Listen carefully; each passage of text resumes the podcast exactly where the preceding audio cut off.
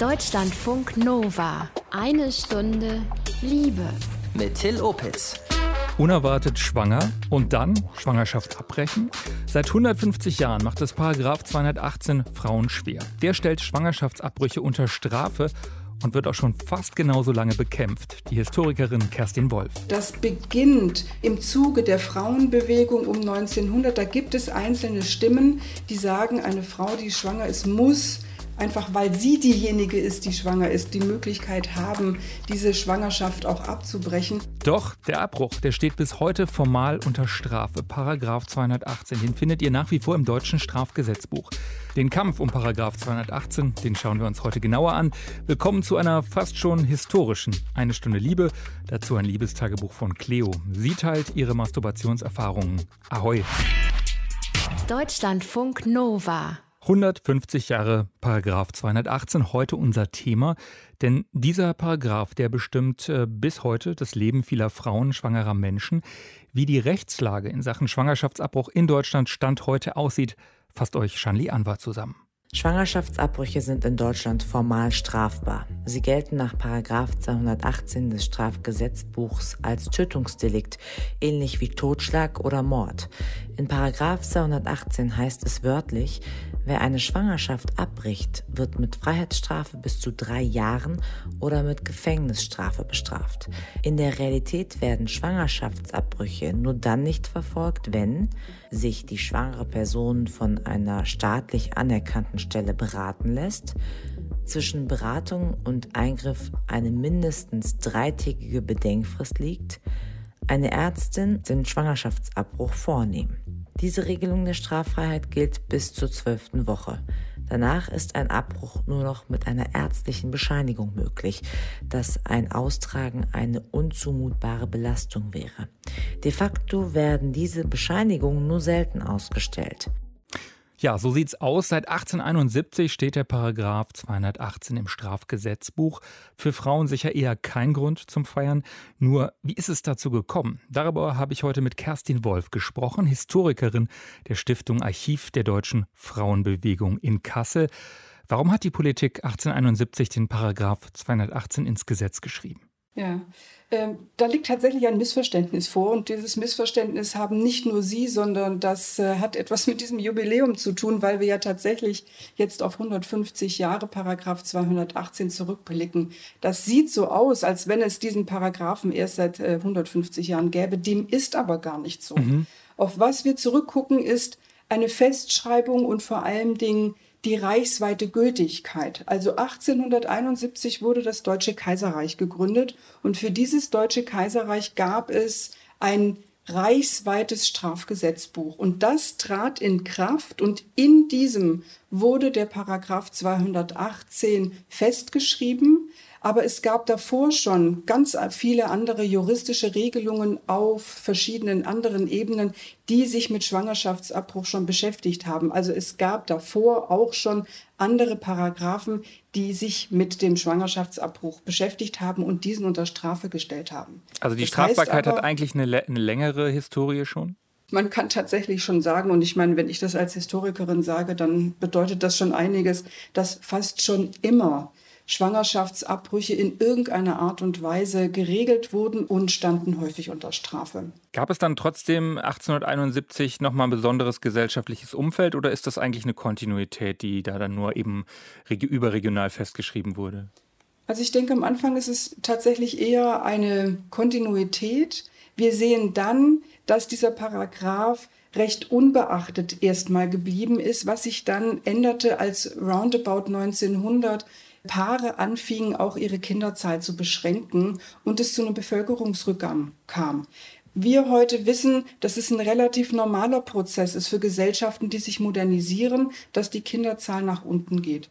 Aber die damalige Gesellschaft stand vor der Frage, woran das denn jetzt liegt und da rückte dann auf einmal dieser Paragraph 218 dann ins Bewusstsein und es begann eine sehr große, große und breite Debatte darüber, wie jetzt mit Schwangerschaftsabbrüchen umgegangen werden sollte, ob das überhaupt das Problem ist und wie mit Frauen, die ungewollt schwanger geworden waren, einfach umgegangen werden sollte. Spätestens um 1900 hatten wir dann tatsächlich ein ganz großes, breites gesellschaftliches Gespräch darüber. Und wie lief um 1900 rum die Debatte? Also ging es tatsächlich um diesen Kernkonflikt, der ja eigentlich bis heute anhält, wenn man so will, ähm, die Selbstbestimmung der Frau über ihren eigenen Körper, ob sie das Kind bekommen will oder nicht, und sozusagen die Rechte des ungeborenen Kindes? Jein. Ich wollte schon fast Nein sagen, aber es gibt diese Stimmen schon. Aber der hauptsächliche Punkt ist Bevölkerungspolitik.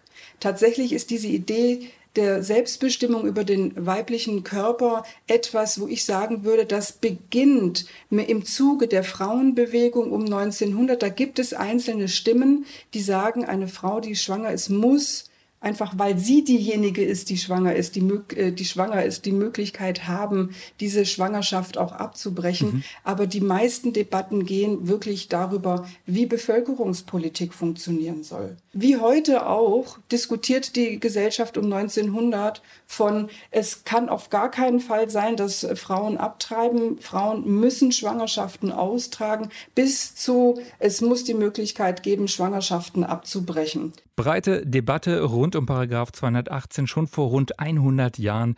Die Historikerin Kerstin Wolf aus Kassel in eine Stunde Liebe.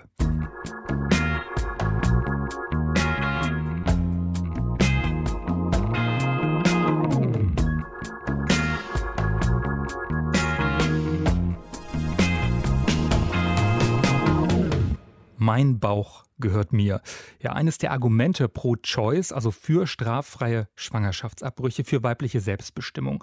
Und ich habe die Historikerin Kerstin Wolf gefragt, wann Frauen eigentlich zum ersten Mal für das Thema auf die Straße gegangen sind. Also wenn wir das auf die Straße gehen, jetzt mal im übertragenen Sinne ja. verstehen, dann auf jeden Fall schon vor 100 Jahren. Es gibt eben die Frauenbewegung, die um 1900 sehr aktiv ist und sich auch dieses Themas annimmt. Was allerdings erstmal passieren muss, ist, dass sich die einzelnen Bewegungen auch eine eigene Meinung dazu bilden. Und gerade um 1900, dann kulminierend so im Jahr 1910, 11, 12, gibt es eine breite Debatte innerhalb der bürgerlichen Frauenbewegung und übrigens auch innerhalb der sozialdemokratischen Frauenbewegung, wie mit diesem Punkt umzugehen ist. Man sieht dann, dass es in Richtung, was wir auch heute kennen, in Richtung Fristenlösung geht, also dass die meisten Frauen befürworten, dass es eine Möglichkeit gibt, weil man darf ja nicht übersehen, wir haben zu dieser Zeit eine Situation, wo es Frauen nicht möglich ist, legal eine Abtreibung vorzunehmen. Wir haben eine Zeit, in der Verhütungsmittel nicht gut funktionieren, weil sie hm. es schlicht und ergreifend nur in einer bestimmten Anzahl gibt. Das heißt, ungewollte Schwangerschaften kommen einfach relativ häufig vor. Interessant finde ich eine Debatte, die sogenannte Gebärstreikdebatte im Jahr 1913, wo sich sozialdemokratische Ärztinnen und Ärzte zum Beispiel dazu positionieren und sagen, Frauen, bekommt bitte weniger Kinder, beschränkt eure Kinderzahl. Äh, und die sozialdemokratische Führerin der Frauenbewegung, nämlich Clara Zetkin, sich komplett dagegen wendet und sagt, nein, wir als Frauenbewegung, wir als proletarische Bewegung brauchen jeden, jeden Menschen, den wir in unsere Bewegung bekommen können. Mhm. Und es kann nicht sein, dass gerade Sozialdemokratinnen ihre Kinderzahl beschränken. Also daran sieht man, es gibt keine einfache Lösung, auch nicht um 1900. Aber es ist auf jeden Fall so, dass darüber gesprochen wird und vor allen Dingen, es wird deutlich, dass es eine gesellschaftliche Lösung für dieses Problem braucht. Aber man muss auch sagen, letztlich, dass sich die Gesellschaft nicht darauf verständigt oder die Politik, zum Beispiel in der Weimarer Republik in den 1920er Jahren, auf eine große Reform dieses Paragraph 218. Nein, überhaupt nicht. Das sieht man tatsächlich auch. Also es gibt so eine Debatte bis kurz vor dem Ersten Weltkrieg. Dann knallt der Erste Weltkrieg da rein und äh, verändert diese ganze Debatte natürlich nochmal extrem stark. In der Weimarer Republik dann in der großen ersten Not wird wieder über den Paragraphen gestritten. Und was zum ersten Mal jetzt dazu kommt, sind das, was ich so nennen würde, kulturelle Produkte. Es werden Romane geschrieben, es werden Filme gemacht sehr bekannt ist ja Zyankali, dieses Theaterstück. Und es gibt wirklich noch mal eine sehr große Welle. Und es ist so erstaunlich, dass es tatsächlich nicht gelingt, einen großen Wurf hinzubekommen. Was gelingt ist, dass 1926 27 es zu einer kleinen Reformierung kommt. Also die Zuchthausstrafe, die bis dahin noch festgeschrieben war, wird in eine Gefängnisstrafe umgewandelt und das Reichsgericht führt dann durch die Hintertür, sage ich mal, eine medizinische Indikation ein. Aber das sind tatsächlich nur sehr, sehr kleine Schritte. Und dann folgt die NS-Zeit. Und äh, wie hat sich da der Paragraph 218 entwickelt? Wurde das ganze System nochmal pervertiert, weil, weil es dann um, um, um Bevölkerungspolitik ging, um Rassenlehre, um, um Erhalt des Volkes in Anführungsstrichen? Mhm. Jetzt kommt diese Idee von einem bestimmten Volk, was in einer bestimmten Art und Weise zusammengesetzt ist. Also im äh, Nationalsozialismus ähm, werden zum Beispiel die uns heute ja wieder beschäftigten Paragraphen 219 und 220 wieder eingeführt. Da geht es ganz kurz um Bewerbung, auch Informationen genau, darüber. Es gibt mhm. um Ankündigung, Anpreisung und Ausstellung von Mitteln oder Verfahren zur Abtreibung, wie das damals so schön hieß. Also die Idee dahinter war, dass niemand an Abbrüchen Geld verdienen sollte. 1935 ist dann eine eugenische Indikation unter einer nationalsozialistischen Ideologie eingeführt worden. Es gibt Frauen, die schwanger werden sollen und es gibt Frauen, die eben nicht schwanger werden sollen. Also es spaltet sich hier dann auf. Eine Rassifizierung findet hier auch irgendwie statt. Es gibt dann 43 noch eine Verordnung zum Schutz von Ehe, Familie und Mutterschaft wenn man das immer hört, ne, dann muss man immer dabei bedenken, Mutterschaft bedeutet oder soll immer nur von bestimmten, nämlich von in Anführungsstrichen arischen Frauen, von deutschen Frauen ausgeübt werden und eben nicht von anderen Frauen, mhm. die dann eher von Zwangssterilisation und auch von Zwangsabtreibungen dann bedroht sind. Kerstin Wolf, Historikerin im Archiv der deutschen Frauenbewegung über Schwangerschaftspolitik zur Zeit des NS-Regimes. Deutschlandfunk Nova. Eine Stunde Liebe. Eine historische Eine Stunde Liebe. Wir haben gerade gehört, wie die Nazis den Paragraph 218 nochmal pervertiert haben, wenn man so will, ihre Rassenlehre auch auf unterschiedliche Frauen angewandt haben, sortiert haben sozusagen. Und ich habe die Historikerin Kerstin Wolf auch gefragt, war dann nach dem Zweiten Weltkrieg Schluss mit dem Abtreibungsverbot, Schluss mit Paragraph 218? Ja, war leider nicht. Was man allerdings sieht, ist in der ersten Phase nach dem Zweiten Weltkrieg gab es schon, ich nenne das mal, pragmatische Lockerungen, weil die Not der Bevölkerung so groß war. Es gab natürlich dann auch, natürlich hm, in Anführungsstrichen, es gab diese äh, Vergewaltigungswelle und das heißt viele ungewollte Schwangerschaften. Und es gab zwischen 45 und 46 in jedem der dann vier Besatzungszonen pragmatische Lösungen für einen Schwangerschaftsabbruch. Aber ganz klar war, dass dieser Paragraph, diese Paragraphen erst dann wieder eingeführt wurden.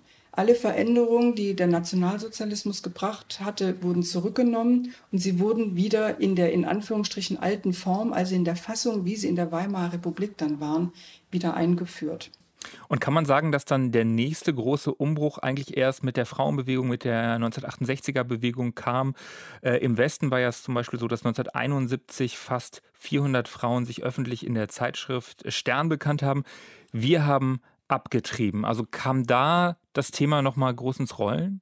War enorm wichtig. Wir haben auf der einen Seite die BRD, da haben wir den Aufbruch durch die Frauenbewegung und diese Aktion, wir haben abgetrieben im Stern 71. Da war tatsächlich jetzt zum ersten Mal meiner Wahrnehmung nach in einer breiten Bevölkerungsschicht die Idee von Selbstbestimmung über den eigenen Körper ein ausschlaggebender Grund. Meine, man darf auch nicht übersehen, seit 1949 steht im Grundgesetz der Bundesrepublik, Frauen und Männer sind gleichberechtigt. Und da war die Frauenbewegung enorm wichtig. Und letztendlich hat es ja dann auch tatsächlich dazu geführt, dass ähm, 74 dann der Bundestag eine Reform des Paragraphen 218 beschlossen hat. Da sollte Allerdings, eine Fristenlösung kommen, muss man dazu genau, sagen, ne? dass man einfach innerhalb von zwölf Wochen entscheiden sollte. Genau, eine Fristenlösung. Interessanterweise genauso, wie es in der DDR schon Praxis war. Allerdings wurde in der BRD dieser Kompromiss, der im Bundestag ja gefunden wurde, dann durch das Bundesverfassungsgericht wieder gekippt. Wie hat das Bundesverfassungsgericht da argumentiert? Warum keine Fristenlösung? weil ähm, das Bundesverfassungsgericht das Lebensrecht des ungeborenen Kindes und das Selbstbestimmungsrecht der schwangeren Frau sozusagen gleichgewichten. Und von dem her haben sie immer dazu argumentiert, dass ja es eigentlich Mord ist. Was ich auch erst gelernt habe und was mich sehr schockiert ist, dass das Bundesverfassungsgericht eine grundsätzliche Gebärpflicht für Schwangere festgestellt hat, mhm. die übrigens bis heute gilt. Trotzdem ähm, verändern sich ja auch, auch äh, juristische Einschätzungen. Glauben Sie, dass ein Bundesverfassungsgericht heute ähnlich entscheiden würde? Ob es heute ähnlich entscheiden wird, weiß ich ehrlicherweise nicht, aber es hat ja schon mal ähnlich entschieden. Weil wir haben ja nach der äh, Wiedervereinigung die Situation gehabt, dass zwei Regelungen zum Schwangerschaftsabbruch ja auf einmal zusammenkamen. In der DDR gab es 1972 das Gesetz über, äh, für die Unterbrechung der Schwangerschaft, das ist in Kraft getreten. Eine außerstrafrechtliche Regelung, die übrigens mit der Gleichberechtigung von Frauen in Beruf, Ehe und Familie begründet wurde. Und Frauen war es da gestattet. Sie waren berechtigt, ihre Schwangerschaft innerhalb von zwölf Wochen zu beenden. Jetzt kommen in, dieser, in diesem Wiedervereinigungsprozess diese beiden Regelungen zusammen. Und in dem Moment äh, haben wir auch wieder diesen Prozess, dass im Bundestag versucht wird, einen Kompromiss zu finden, der dann auch in Anführungsstrichen gefunden wird. Der, Bundestag beschließt 1992 eine Fristenlösung mit Beratungspflicht als gesamtdeutsche Regelung des Schwangerschaftsabbruchs. Aber sogar dieser schwer errungene Entscheidung wurde dann eben vom Bundesverfassungsgericht wieder als unvereinbar mit dem Grundgesetz eingestuft und gekippt. Wenn man sich diese Argumentation anguckt, was meine Kollegin Ulrike Lemke, die Juristin ist in Berlin, gemacht hat, dann sieht man tatsächlich, dass es eine ganz stark patriarchale äh, Argumentationsweise ist und auch eine Argumentationsweise, die ähm, ganz klar machen muss, dass man eine Regelung, die in der DDR gegolten hat, jetzt nicht für Gesamtdeutschland nehmen kann, weil so deutlich werden soll, wer hier in Anführungsstrichen gewonnen und wer verloren hat. Also es also konnte es quasi nicht sein, dass die Fristenlösung, weil sie eben in der DDR schon seit den 70er Jahren existiert hat, seit den 1970er Jahren, dass man dann sagt, wir übernehmen die. Genau. Und jetzt haben wir diese Krücke. Äh, Schwangerschaftsabbrüche sind seit äh, sind laut Paragraph 218 strafbar, können aber eben unter bestimmten Bedingungen straffrei bleiben. Ist das überhaupt eine Lösung, so eine Krücke? Tja, das ist eine gute Frage. Was man sieht, ist, ähm, dass 1974, als ja diese BRD-Regelung in Kraft trat, es für die Frauen tatsächlich eine Erleichterung war, weil es einen Weg gibt. Also von dem her ist die Krücke, dass sie da ist, ist schon mal gut. Aber gesamtgesellschaftlich gesehen geht das überhaupt gar nicht. Und ich hatte eigentlich so sehr gehofft, dass das mit dem Paragraphen 219 jetzt auch tatsächlich passiert und das Selbstbestimmungsrecht von Frauen über ihren eigenen Körper jetzt an die oberste Stelle in der Argumentation zu setzen. Frauen sind sehr gut in der Lage, über ihren eigenen Körper selbst zu bestimmen. Wie sehen Sie das? Wir haben ja auch bald Bundestagswahlen. Wann wird es denn in Deutschland so eine Modernisierung geben und Frauen vielleicht zumindest auch formal keine Strafe mehr drohen in Deutschland? Tja, ich muss ehrlicherweise gestehen, ich war schon mal optimistischer. Ich befürchte, dass der Paragraph 200 äh, oder sagen wir mal die Paragraphen 18, 19 und 20 uns noch eine ganze Weile begleiten werden. Aber ich würde mich extrem freuen, wenn die nächste oder spätestens die übernächste Frauengeneration dann das Selbstbestimmungsrecht über ihren eigenen Körper bekommen würde. Sagt Dr. Kerstin Wolf, Historikerin am Archiv der Deutschen Frauenbewegung ADDF in Kassel. Vielen Dank. Ich danke Ihnen auch. Deutschlandfunk Nova. Eine Stunde Liebe. Abtreibungen sind bis heute in Deutschland illegal, zumindest formal. Straffrei. Bei einem Abbruch bleibt die schwangere Person nur, wenn sie sich beraten lässt, einen sogenannten Schein holt und andere Bedingungen erfüllt sind. Pro Familia, die macht genau solche Schwangerschaftskonfliktberatungen deutschlandweit. Und dort habe ich äh, diese Woche die Frauenärztin und Beraterin Gabrielle Stöcker gefragt, wie steht denn Pro Familia zum Paragraph 218? Das äh, Motto von Pro Familia im Jahr 2021 ist Entkriminalisierung. Wir fordern, dass der Paragraph 218 aus dem Strafrecht verschwindet. Wir sind dafür, dass es ähm, in jedem Fall ein gut aufgestelltes Beratungsangebot geben soll für Betroffene eine Beratung aber ähm, in jedem Fall immer auf freiwilliger Basis erfolgen sollte. Das heißt, dass nicht grundsätzlich jede Frau, die einen Abbruch machen möchte, in eine Beratung gezwungen wird. Jetzt könnte man ja sagen, de facto gibt es eben keine Strafe für die schwangere Person. Es gibt halt diese Beratungspflicht, Bedenkzeit. Ist doch alles dufte? So könnte man das denken, äh, ne, dass Frauen in Deutschland Zugang haben, aber es ist und bleibt ein Strafparagraf. Das heißt, es ist ein unrechtmäßiger Eingriff, der, sofern eben nicht diese Bedingungen erfüllt werden, ist das eine Straftat. Und die Pflichtberatung ähm, entmündigt erwachsene Menschen, eine ähm, Entscheidung zu treffen. Sowas gibt es äh, in keinem anderen Lebensbereich. Warum ist es gerade so wichtig, dass es eben aus dieser Illegalität rausgeholt wird? Was hängt da dran? Äh, die Kriminalisierung fördert das Stigma, was dem Ganzen anhaftet. Es behindert die die Versorgungssituation. Das heißt, äh, die Kriminalisierung betrifft ja nicht nur die betroffenen Frauen, sondern eben auch die Ärztinnen, die äh, Schwangerschaftsabbrüche anbieten. Also es hat eben auf viele Bereiche Auswirkungen. Jetzt gibt es ja immer wieder das Argument von Abtreibungsgegnerinnen, Gegnern, äh, sogenannten selbsternannten Lebensschützern, Schützerinnen. Naja, äh, wenn es zum Beispiel eine Fristenlösung gäbe, dass dann die Frauen sich vielleicht diese Entscheidung leicht machen. Wie erleben Sie das? Das kann man eindeutig verneinen. Die allermeisten Frauen, die zu uns kommen, die haben verhütet. Verhütung kann versagen. Man kann auch mal Fehler machen. Wir machen in vielen Bereichen des Lebens mal Fehler, ohne dass wir direkt zu einer Straftat gezwungen werden.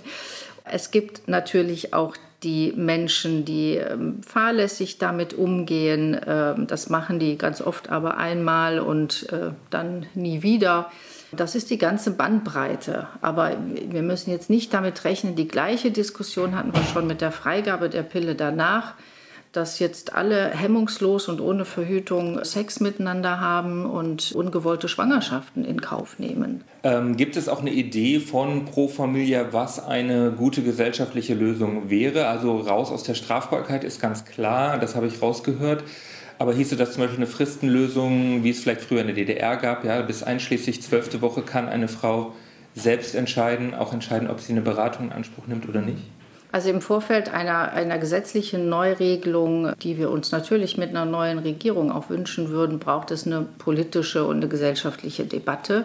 Ob man das dann Fristenregelung nennt, verbunden mit besserem Zugang, kostenfreien Zugang zu Verhütungsmitteln, eine Kostensicherung für den Schwangerschaftsabbruch selber auch, eine andere Kostenregelung, also so, dass Frauen nicht mehr, wie es jetzt der Fall ist, wenn sie ein geringes Einkommen haben, als Bittstellerin dann auch noch mal zur Krankenkasse gehen müssen, um eine Kostenübernahme zu beantragen, verbunden mit Neuregelungen auf, auf verschiedenen Ebenen.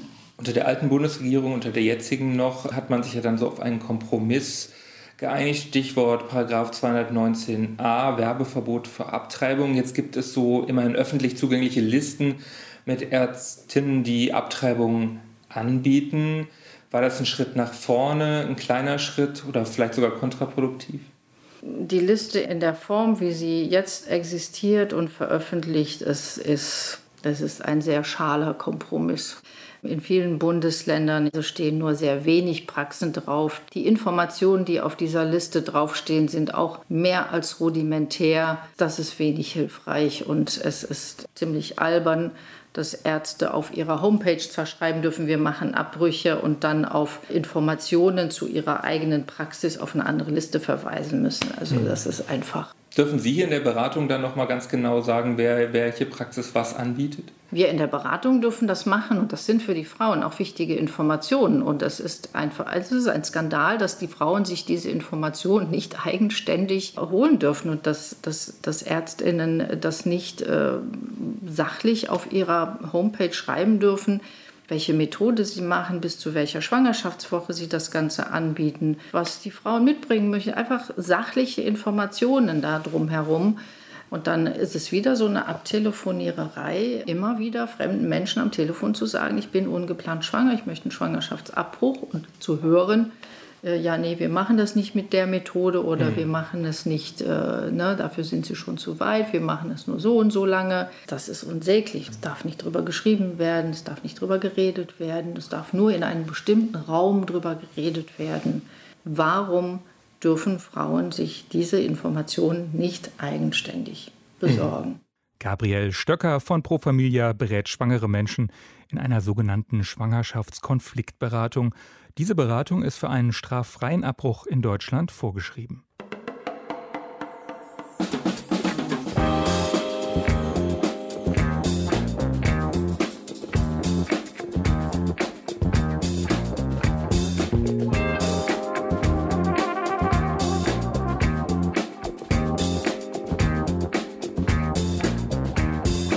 Eine Abtreibung, ein Schwangerschaftsabbruch ist nur dann straffrei, wenn die Schwangere eine Beratung aufsucht, drei Tage Bedenkzeit zwischen Beratung und Abbruch liegen und die Abtreibung eine Ärztin oder ein Arzt durchführt. Aber gibt es überhaupt genug Ärztinnen, die Abbrüche vornehmen? Das habe ich die Frauenärztin Gabrielle Stöcker von Pro Familia gefragt. Also wie die Situation aussieht in medizinischer Hinsicht. Die Situation verschlechtert sich und sie verschlechtert sich weiterhin. Es ist jetzt, es ist ein bisschen Bewegung reingekommen, weil wir durchaus mit unseren Aktionen auch junge Frauen erreichen oder junge Menschen, auch welche, die im Medizinstudium sind. Es haben sich diese Medical Students for Choice gegründet, also ist jetzt übergegangen in Doctors Pro Choice. Und da kommt eine Generation, die sich wieder mehr mit dem Thema beschäftigt, die aber gezwungen ist, sich eigenständig auch hier Informationen zu besorgen, weil das ist nach wie vor, hat es nicht im Studium und in der ärztlichen Weiterbildung den Stellenwert, den es haben sollte und den es haben könnte damit geht es eigentlich auch schon los. Und ähm, natürlich äh, kommen jetzt Generationen von Ärztinnen, die vielleicht nicht mehr mitbekommen haben, und das sind die, die in Rente gehen, die noch mitbekommen haben, dass Frauen nach Holland gefahren sind, dass äh, Frauen äh, gefährliche Versuche unternommen haben, um selber eine Schwangerschaft abzubrechen. Das macht vielleicht den Unterschied, aber ich denke auch, dass viele große Sorge haben, halt eben angefeindet zu werden, stigmatisiert zu werden auch. Und deswegen sagen die, das machen wir lieber, machen wir lieber nicht. Wir haben durchaus einen merklichen Rückgang an Einrichtungen, die Abbrüche anbieten, insbesondere was ähm, operative Abbrüche angeht und insbesondere was Abbrüche so am, am Ende der möglichen gesetzlichen Frist angeht. Es kommen noch andere Faktoren hinzu, dass manche Praxen große Schwierigkeiten haben, Anästhesisten zu finden, der ähm, ambulant Narkosen macht. Es spielen sicherlich auch Dinge wie die Vergütung eine Rolle. Es ist aufwendig, ambulant in der Praxis zu operieren. Das darf man, darf man jetzt auch nicht vergessen. Na, also da spielen viele Dinge eine Rolle. Im Mai 2021, also vor rund drei Monaten, hat es Proteste gegeben gegen Paragraph 218 in rund 40 Städten in Deutschland. Rund 45.000 Menschen haben auch eine Petition zur Abschaffung von Paragraph 218 unterschrieben. Was haben Sie für Reaktionen bekommen? Also wir kriegen eine Reaktion. Wir waren hier in, in Köln ähm, vor Ort, wir waren ähm, draußen unterwegs. Es gab in anderen Städten Menschenketten. Wenn man draußen unterwegs ist, kriegt man durchweg positive Reaktionen. Trotzdem glaube ich, ist es ganz wichtig und deswegen finde ich diese Aktion auch wichtig. Wir erreichen viele junge Menschen auch über Social Media, auch bei diesen Straßenaktionen. Ich fände es toll, wenn man halt die, äh, ja, noch die, die Gesellschaft noch breiter erreichen würde. Also auch andere Generationen, die vielleicht nicht so Social Media mäßig unterwegs sind. Auch die muss man mit ins Boot holen. Viele machen sich erst Gedanken über all diese Themen, wenn sie selber betroffen sind. Mhm. Menschen laufen ja oft so durchs Leben, passiert mir nicht. Ja, da ich, also wie kann man zu blöd sein zum Verhüten oder äh, na, gibt doch genug Methoden, wie man verhüten kann. Also mir passiert sowas nicht. Also das ist, hören wir auch oft in der Beratung, dass Frauen hier sitzen und sagen, ich hätte nie gedacht, dass mir das mal passiert. Ich habe immer gedacht, das passiert nur anderen. Also ich fände es gut, wenn wir noch mehr Leute erreichen können. Aber die Resonanz ist durchweg positiv, unterstützend ähm, und auch wertschätzend. Wie optimistisch sind Sie, dass in der nächsten Legislaturperiode, in der nächsten Bundesregierung 218 und 219 verfallen? Ich wäre gerne optimistisch. Ich glaube, es liegt, ich fürchte, es liegt noch ein längerer Weg vor uns. So die Einschätzung von Gabriel Stöcker von Pro Familia zu Paragraph 218. Sie ist Schwangerschaftskonfliktberaterin in der Beratungsstelle Köln-Mitte. Vielen Dank und das sollte es erstmal zum Thema für diesmal gewesen sein. Mehr rund um Schwangerschaftsabbrüche, um das Thema Konfliktberatung findet ihr auf eine Stunde Liebe auf deutschlandfunknova.de. Deutschlandfunk Nova. Eine Stunde Liebe. So, zum Schluss noch Themawechsel. Es ist höchste Zeit fürs Liebestagebuch und Cleo und die Selbstliebe. Ähm, da hat sich nämlich über die Jahre doch so einiges geändert in Sachen Höhepunkte. Wenn Cleo masturbiert, dann kommt sie zwar noch, aber längst nicht mehr so intensiv und schön wie früher. Ich habe dem gar nicht so viel Aufmerksamkeit geschenkt, bis ich halt wirklich gemerkt habe, dass ich aus den Momenten, wo ich eigentlich ja auch masturbiere, um einen Orgasmus zu haben, rausgehe und unbefriedigter bin als vorher. Weil es mich so frustriert, eigentlich total unzufrieden bin mit der Situation. Jetzt stelle ich fest, dass egal wie effizient ich auch eigentlich weiß, wie ich mich theoretisch zum Orgasmus bringen kann, das Ergebnis ist ein Abklatsch von dem, was ich früher an Lust empfunden habe. Vor allen Dingen irritierend fand ich, dass es wahrscheinlich keine tatsächlichen körperlichen Gründe hat. Weil wenn ich Paarsex habe, und mich da zum Orgasmus bringe, auch wenn ich es da selber mache, ganz normal wie sonst auch, habe ich die umwerfendsten Höhepunkte. Und zwar so, wie ich es früher gewöhnt war. Und das sagt mir, das ist wahrscheinlich dann kein hormonelles Problem oder kein generell körperliches Problem. Ich kann es ja. Ich kann es nur nicht mehr alleine. Und es hat mir ehrlich gesagt irgendwann ein bisschen Panik gemacht, weil ich so dachte, ich will nicht darauf angewiesen sein, mit anderen Menschen Sex haben zu müssen, nur wenn ich gerade gerne einen Orgasmus haben möchte, wenn ich meine Langeweile vertreiben möchte, wenn ich Lust habe, wenn ich Schmerzen habe bei der Periode und die gerne vertreiben möchte durch eben Berührung, dann kann ich mich plötzlich nicht mehr darauf verlassen, dass ich das kann. Und das war früher halt so eine sichere Bank. Das hat mir äh, dann irgendwann tatsächlich sogar Angst gemacht. Und dann bin ich ins Internet gegangen und äh, musste feststellen, dass so der öffentliche Diskurs im Netz, zumindest wenn man jetzt nicht super krass in die tiefsten Ecken schaut, wenn es um Masturbation geht, erstens sehr männlich dominiert ist und sehr jung. Aber ich habe halt gedacht, ich kann trotzdem doch nicht alleine damit sein. Ich meine, ähm, klar, ich bin ja jetzt Ende 20, aber ich habe doch auch jetzt erstens noch nicht ausgelernt über meine eigene Sexualität und ich kann mir auch nicht vorstellen, ähm, dass sich meine Sexualität im Laufe meines Lebens auch nicht mehr verändert. Auch meine Selbstsexualität. Und bin dann über soziale Medien mit dem Verein Orgasmic Woman in Kontakt gekommen, die auch zum Beispiel auf ihrem Instagram-Account genau sowas angesprochen haben und auch da den Platz geboten haben, dass Frauen öffentlich, zwar anonym, aber öffentlich und Fragen stellen zu ihrer eigenen Lust und zur Entdeckungsreise ihrer Sexualität. Also so richtig so eine kleine ähm, Wohlfühlecke mit Aufklärungstexten und wo auch wirklich die Fragen mal im Internet standen, die natürlich alle anderen Leute auch haben, nicht nur ich. Und dann bin ich mit denen ein bisschen in Kontakt gekommen das Gespräch mit der Mara von Orgasmic Woman ging halt auch da direkt in Richtung, okay, Coaching. Und ich dachte sofort erstmal, okay, Sex-Coaching, ja, finde ich cool, aber ist mein, in Anführungsstrichen, Problem da jetzt auch schon groß genug für? Das hatte sich für mich ein bisschen angefühlt, so wie die letzte Instanz. Aber dann habe ich gedacht, wieso eigentlich nicht? Ich habe mich umgesehen, ich habe keine Hilfe gefunden auf dem eigenen Rechercheweg und wieso soll ich mich nicht austauschen? Und dann hatte Mara auch erzählt, dass sie das auch in, in Gruppen zum Teil machen, also in der Pandemiesituation natürlich über Zoom, die entweder ähnliche Erfahrungen haben oder ähnliche Schwierigkeiten haben und ähnliche Sachen wissen wollen. Und deshalb habe ich mich jetzt dazu entschieden, weil so wie es jetzt ist, möchte ich halt auch nicht, dass es bleibt. Und ich bin auf jeden Fall sehr gespannt, was mich da erwartet. Cleo tauscht sich aus zur Masturbation und Selbstliebe. Spannend auf jeden Fall. Mehr von ihr übrigens auch in ihrem privaten Blog kleografie.com. Und der Vollständigkeitshalber sei gesagt, Cleo heißt in echt anders. Ich heiße Till Opitz, danke euch fürs liebevolle Lauschen heute. Teilt oder abonniert eine Stunde Liebe gerne in der Audiothek-App bei dieser oder Spotify. Ahoi. Deutschlandfunk Nova.